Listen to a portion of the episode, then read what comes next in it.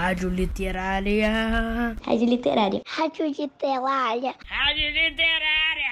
Rádio Literária. Olá, ouvintes do Colégio Pedro II. É com muito prazer e alegria que a equipe de literatura do campus Humaitá 1 apresenta mais um programa da Rádio Literária um programa feito por vocês, nossos ouvintes, criado especialmente para compartilhar leituras escolhidas pelas crianças da nossa escola. Sejam bem-vindos ao programa A Hora do Ouvinte.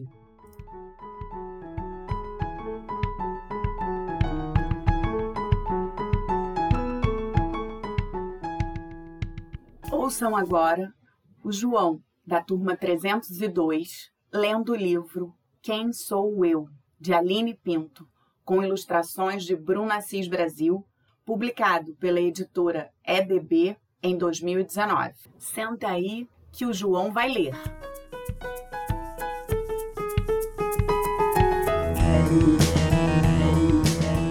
Oi, eu vou aqui ler uma história da Aline Pinto quem Sou Eu? As ilustrações de Bruna Aziz Brasil. Houve um tempo em nosso país em que as crianças não tinham livros especiais. Livros de adulto e livros de criança eram todos iguais. Nessa época, nada era digital e os livros eram feitos geralmente lá para os lados de Portugal. Esses livros tinham pouca ou nenhuma ilustração e tratavam as crianças como bobinhas, seres sem compreensão. Uma verdadeira chateação. Sabe como essa história toda começa a mudar? Senta aí que eu vou te contar. Era uma vez um menino muito mandão e cheio de opinião. Seu apelido era Juca. Ele era muito sabido e todos o achavam querido entre mangueiras, jabuticabeiras e ja jaqueiras, Juca crescia e descobria muitas brincadeiras. O sabugo de milho era o brinquedo preferido para tamanha imaginação. Folhas, palitos, chuchu e mamão também garantiam a diversão. Juca brincava, brincava, pescava e se perguntava como deve ser a vida no fundo do ribeirão. Haveria ali alguma civilização? Soltava a criatividade e sonhava com o reino de águas claras, povoado de súditos, e até com a sereia e Ara. Nesse reino, o príncipe encantado era um peixe todo escamado. Juca vivia à procura de aventura, seja no lombo de seu cavalo Piquira, seja nas matas da fazenda Buquira, a fazenda Buquira era de seu avô, o Visconde de Trem de Tremembé, e ficava onde Juca nasceu, Taubaté. A casa da fazenda era imensa, um casarão com 80 janelas. Já pensa no tamanho dela?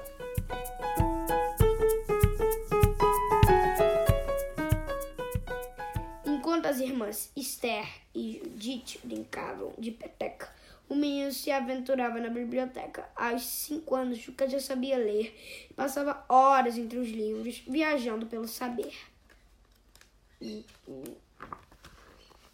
Aí vai outra curiosidade sobre o menino Juca. Ainda com pouca idade, queria. Porque queria. Queria porque queria usar uma bengala feito gente importante. Naquela época, usar bengala era muito elegante.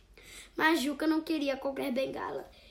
Queria a bengala de seu pai, pois é, ela era muito especial. Tinha ouro gran, granulado e as iniciais de seu nome gravadas no metal. Para usar a bengala do pai, o próprio nome mudou. As iniciais de seu nome, as iniciais do nome do pai, igualou. Quando adolescente, sofreu com a morte dos pais. Juca, Juca era tristeza que não acabava mais. Nessa época, o menino queria ser escritor e pintor. O avô contrariado ordenou: Meu neto será advogado, um doutor. O menino estudou muito para ser doutor, mas sempre dava um jeitinho de brincar de escritor e pintor. E pintor. Escrevia para os jornais da escola e pintava todas as ideias que tinha na cachola. Foi estudar na capital e fez uma amizade muito, especi amizade muito especial. O nome do amigo fiel era Godofredo Rangel. Os dois trocavam cartas por 40 anos. Por 40 anos. Haja caneta e papel.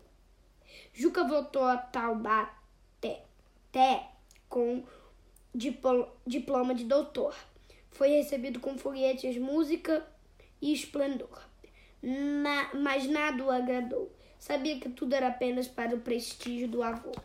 Sentia saudade das ruas e dos cafés grandes das grandes cidades. Queria as novidades e as antigas amizades. Isso tudo passou com, como uma nuvenzinha quando Juca conheceu Purezinha, a neta de seu amigo professor, de seu antigo professor. Hum, será que era amor?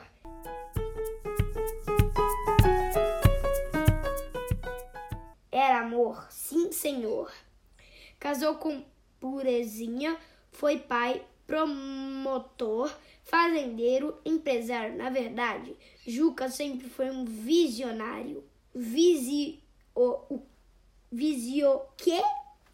Visionário é a palavra usada para a pessoa que vê lá na frente, para quem é sonhador. E assim foi que fundou a primeira editora brasileira, morou em vários lugares do mundo, foi empresário do petróleo, defensor do Brasil, editor e escritor. Ufa! Mas tudo mudou quando o escritor escutou a história de um peixinho que fora do rio foi passear e ao voltar morreu afogado por não saber mais nadar. Parece que o peixinho foi morar nas suas ideias. Essa história fez sua imaginação borbulhar. Começou a escrever com base em suas lembranças. Que festa! Quanta diferença pode-se ver, pode-se ver nos livros feitos, pa, feitos para crianças. Já no primeiro livro infantil, A Menina do, a menina do Narizinho Arrebitado, seu maior sucesso foi criado. Surgir o sítio do Pica-Pau Amarelo com seus personagens mais que especiais, sensacionais.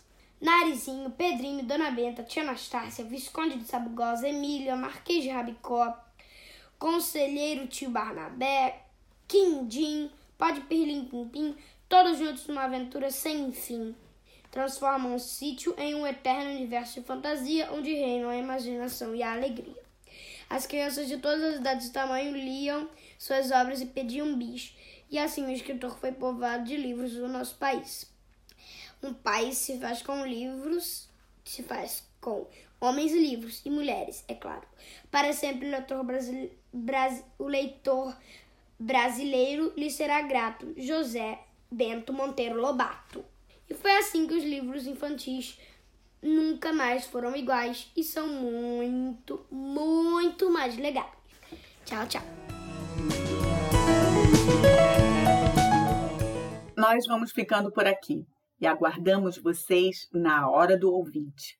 Mas antes de nos despedirmos, queremos deixar a música Sítio do Pica-Pau Amarelo, composição do grande artista brasileiro Gilberto Gil, gravada em 1977. Tchau, pessoal! Continuem sintonizados na Rádio Literária, a casa virtual da literatura do campus Humaitá 1. Marmelada de banana, de goiaba, goiabada de marmelo. Sítio do